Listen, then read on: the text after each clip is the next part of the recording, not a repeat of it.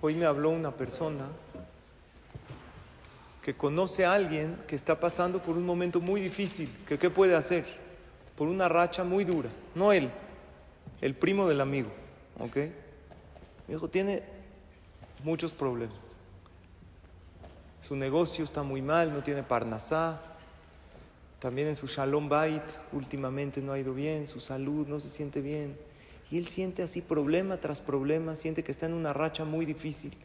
Me dijo, ¿hay algo que puede hacer? ¿Puede decir un teilim? ¿O puede recibir una verajá?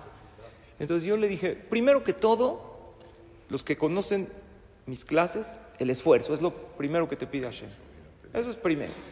Tú tienes que hacer tu máximo esfuerzo en tu shalom bait, en hablar bonito, en ver las virtudes de tu pareja y de tus hijos y decírselas. Obvio que tú le puedes pedir a Dios, pero Dios primero que te pide, que hagas tu máximo esfuerzo.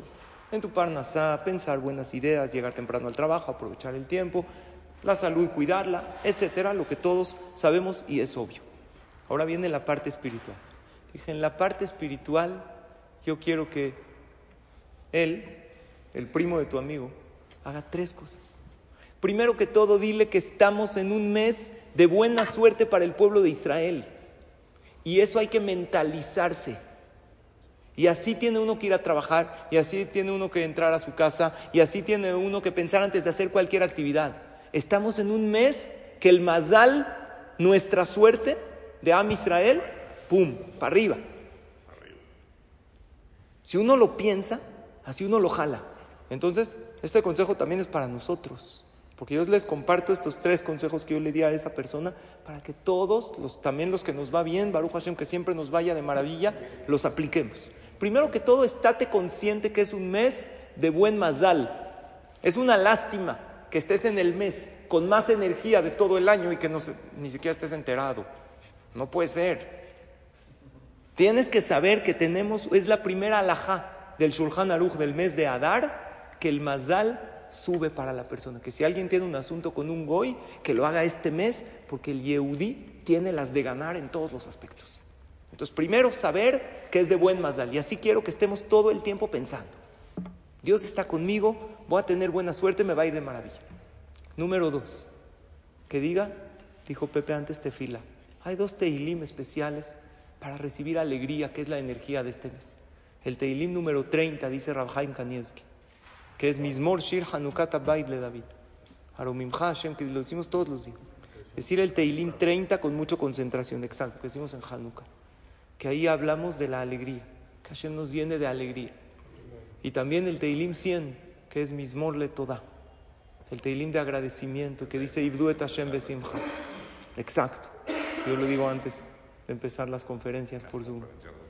Esos dos Teilim, es muy bueno decirlos, siempre. Pero en el mes de Adar para salir de una mala racha.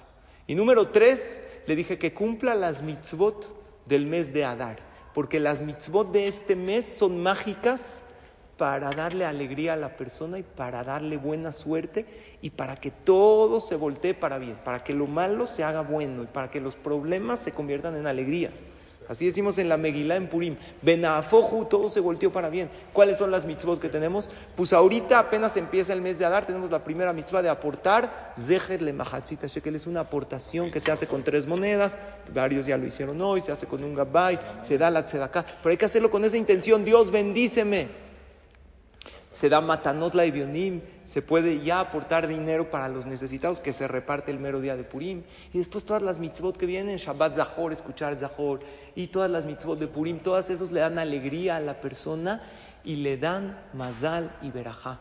Entonces estamos en un mes maravilloso que hay que aprovechar con emuná y con mitzvot y con mucho apego a Hashem se nos va a convertir, así como a nuestros antepasados ese decreto tan difícil de destrucción se les convirtió en alegría y en una fiesta para siempre para todo el pueblo Israel, la más alegre del calendario.